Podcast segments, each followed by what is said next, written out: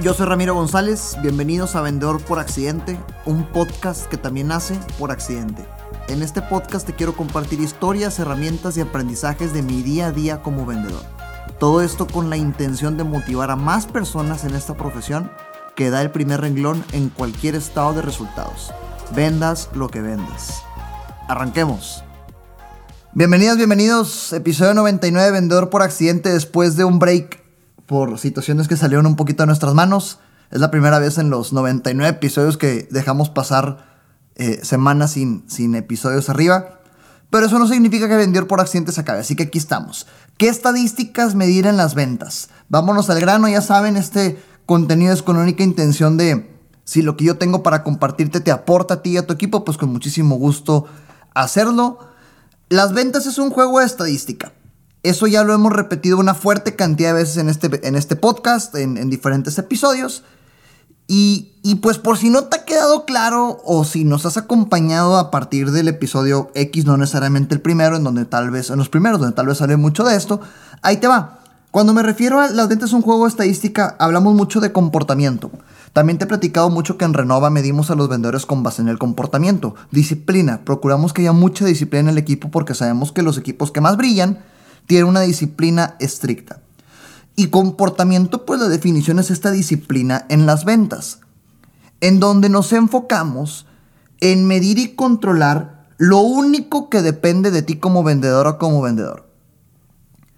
Y pudiéramos caer en el error típico de eh, que los, las vendedoras, los vendedores, los gerentes, los dueños de negocio presionan tanto al vendedor en cerrar ventas, que no digo que no lo hagamos, es importante, me está quedando clarísimo ahorita que tenemos un equipo en Renova, eh, presionan tanto al vendedor en cerrar ventas que transforman el mensaje de una manera errónea a que el vendedor, la vendedora crea y sienta que sí depende de ellos cerrar ventas.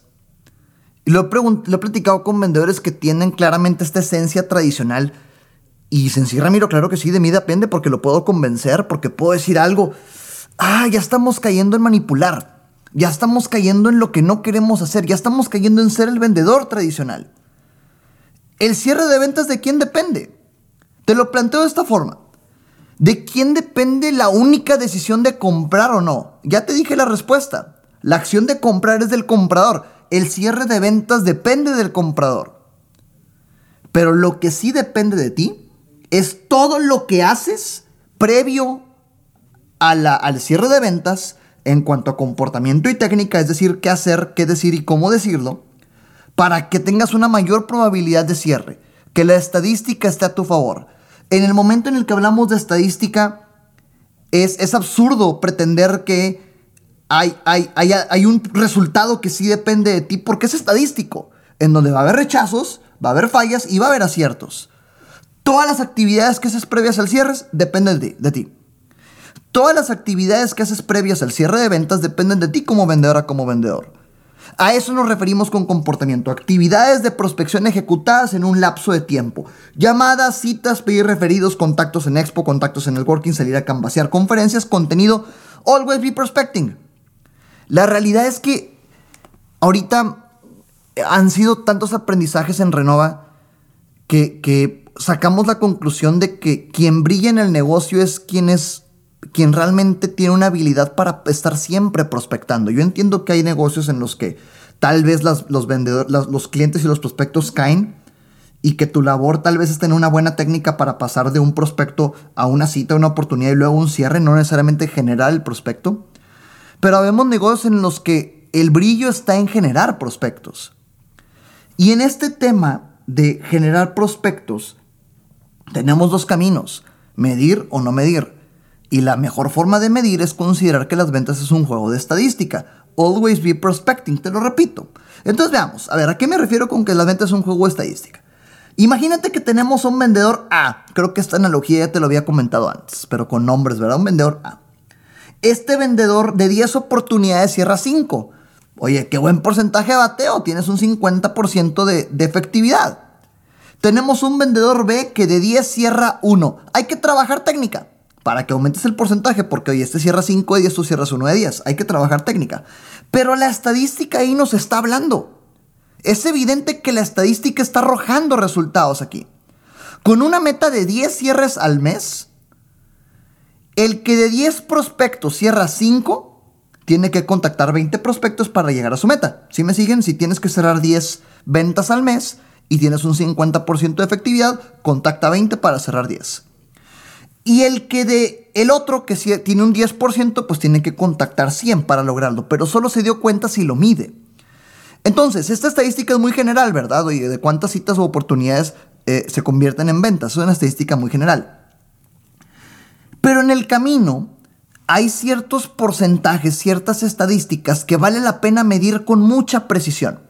Vale la pena tener un análisis crítico en estas estadísticas que al final complementan la estadística madre, que es qué porcentaje general tienes, ¿no? Así que te las comparto con la intención de que con el paso del tiempo tú y tu equipo tomen decisiones. Si en tu rol de ventas te toca tener un perfil o una actividad muy estratégica para que tú tomes tus decisiones, o si en tu rol de líder de ventas tienes que tomar decisiones que evidentemente así va a ser, pues tengas con qué, ¿no? Te dejo cuatro estadísticas que los equipos de ventas de alto desempeño miden con sus procesos, ¿ok? Estadística número uno, porcentaje de bateo. Y porcentaje de bateo, pues significa esta conversión de una actividad a otra, ¿ok?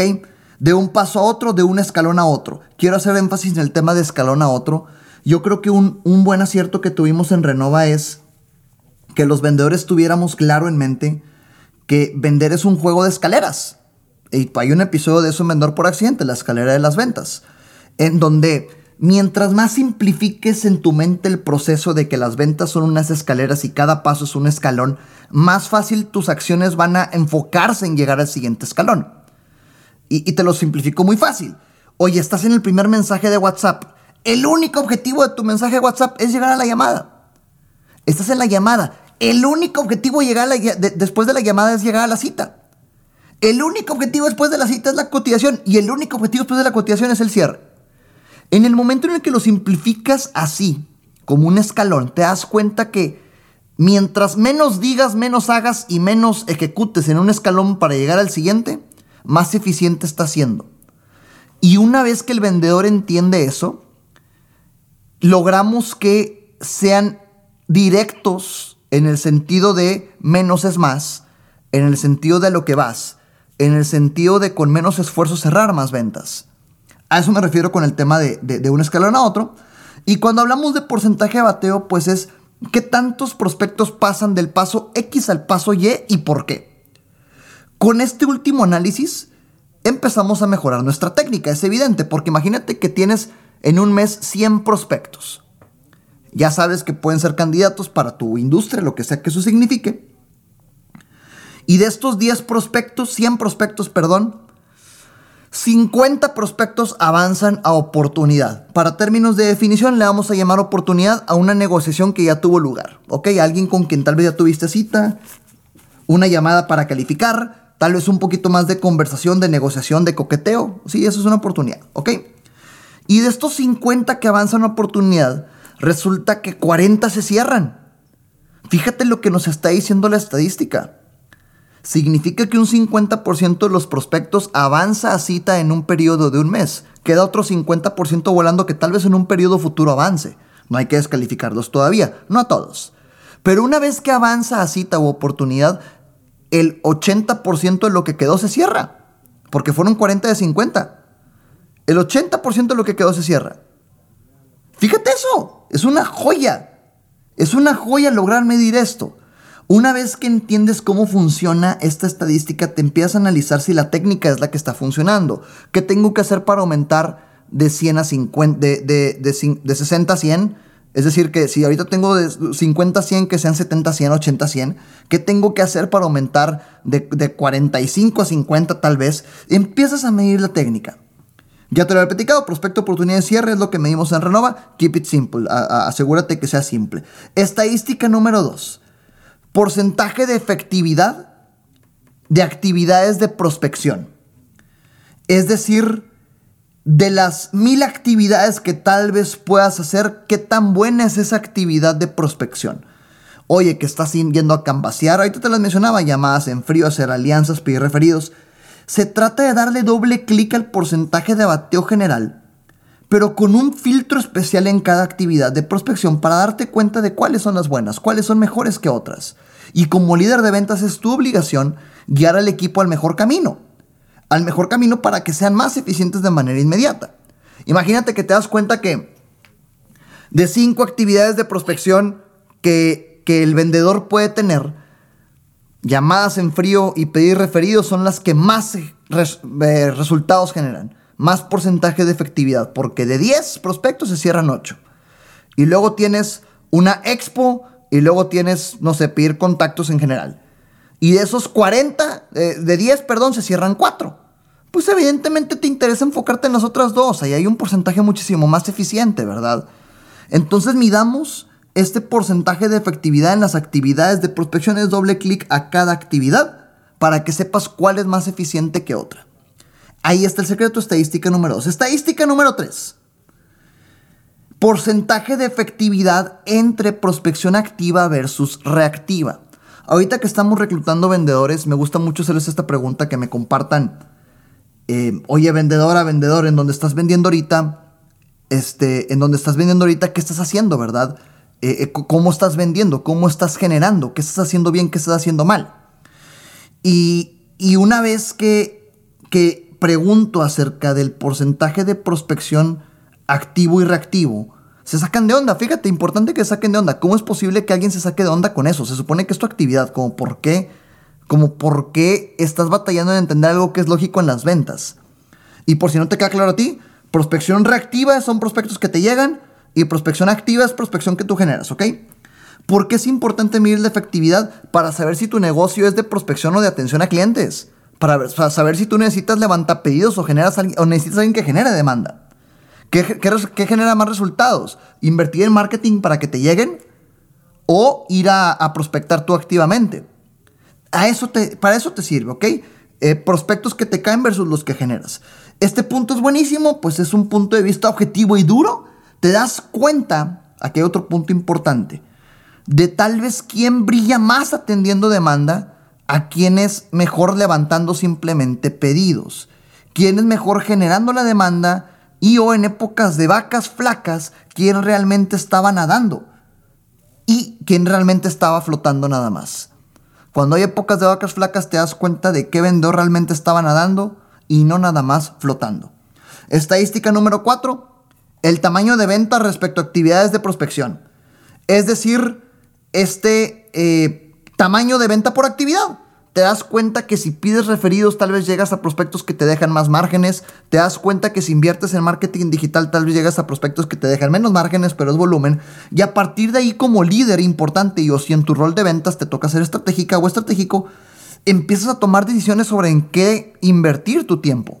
Es igual que la segunda estadística para descubrir cuál actividad que estás haciendo te lleva a los prospectos que más dejan, cuál es más rentable cuáles dejan menos dinero, cuáles dejan más dinero. Importante el equilibrio porque te darás cuenta que, eh, en alguna ocasión seguramente te compartí esta analogía de, tamaños de prospectos, en donde eh, eh, muchas empresas acostumbran segmentar a sus prospectos en tamaños.